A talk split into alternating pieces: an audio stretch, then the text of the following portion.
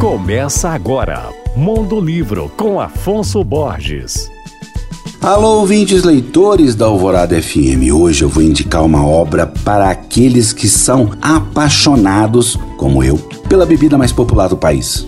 Eu estou falando do O Livro da Cerveja, escrito por Francesca Sansi, com projeto gráfico e edição visual dos designers Alexandre Lucas e Renata Steffen. A autora Francesca é sommelier, ou seja, uma especialista em bebidas alcoólicas. Nesse livro, que conta com 270 páginas, ela apresenta um guia completo do universo cervejeiro. A obra informa sobre a história da bebida e suas curiosidades, a forma correta de servir, as escolas mais importantes, ingredientes, métodos de fabricação, estilos, harmonizações, receitas que levam cerveja em seu preparo e muito mais.